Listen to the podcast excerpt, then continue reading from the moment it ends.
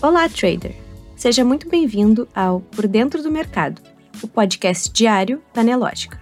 A partir de agora, você confere os acontecimentos e dados econômicos que movimentam e que vão movimentar o mercado financeiro brasileiro e mundial nesta quarta-feira, 2 de fevereiro.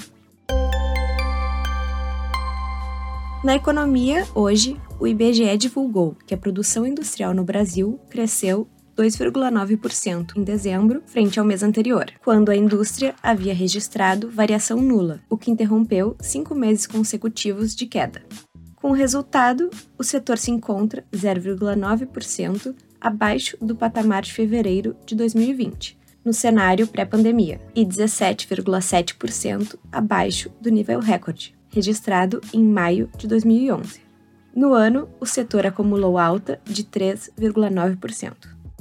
Ainda na economia, hoje a Fundação Instituto de Pesquisas Econômicas divulgou que o índice de preços ao consumidor, que mede a inflação na cidade de São Paulo, subiu 0,74% em janeiro, acelerando em relação ao ganho de 0,57% observado em dezembro e também frente ao acréscimo de 0,66% verificado na terceira quadra-semana do mês passado o resultado de janeiro superou o teto das estimativas do mercado, que variavam de alta de 0,54% a 0,73%.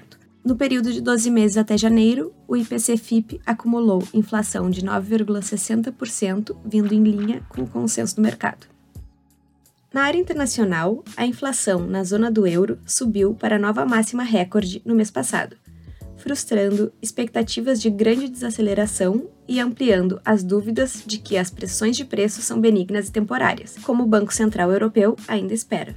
Nos 19 países da zona do euro, a inflação acelerou a 5,1% em janeiro, de 5% em dezembro na comparação anual, bem acima das expectativas de recuo a 4,4%, informou nesta quarta-feira a Agência de Estatísticas da União Europeia, a Eurostat. Os preços da energia continuaram a impulsionar a inflação, mas os custos de alimentos também aumentaram, enquanto a inflação de serviços e de bens industriais permaneceu desconfortavelmente alta. No mercado financeiro, o Ibovespa opera em queda nesta quarta-feira, com os investidores à espera da decisão do Copom sobre a Selic no final da tarde de hoje. Às 10 horas e 38 minutos, o principal índice da B3 caía 0,17%, aos 113.033 pontos. Já nos Estados Unidos, os índices futuros operam no azul. O SP500 sobe 0,71%, o Nasdaq avança 1,37%, enquanto o Dow Jones tem alta de 0,10%. Enquanto isso, o dólar dá sinais de alta nessa manhã. Depois de bater a mínima em R$ 5,25 às 9h42, o mercado cambial também se prepara para o final da reunião de política monetária do Banco Central do Brasil. Por volta de 10h45 da manhã, o dólar operava em alta de 0,31% aos R$ 5,28. No calendário econômico, surpreendendo negativamente o mercado, os Estados Unidos fecharam 301 mil vagas no setor privado em dezembro, mostrou hoje o relatório de emprego ADP. A mediana das projeções dos economistas compiladas pela Refinitiv apontava para a criação de 207 mil postos de trabalho. Já aqui no Brasil, o foco dos investidores será na decisão do Comitê de Política Monetária, o Copom, com expectativa de elevar a Selic a 10,75%.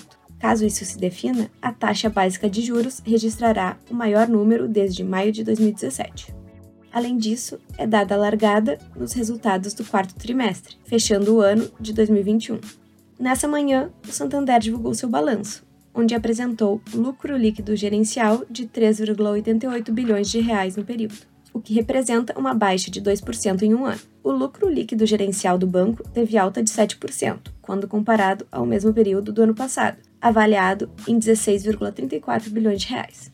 Em um dia agitado na agenda econômica brasileira, o mercado também aguarda os números do fluxo cambial estrangeiro às 14h30. Você pode conferir estas e outras notícias na plataforma Profit Pro. Se você ainda não é assinante, faça hoje mesmo o seu teste grátis. Um ótimo dia e até amanhã!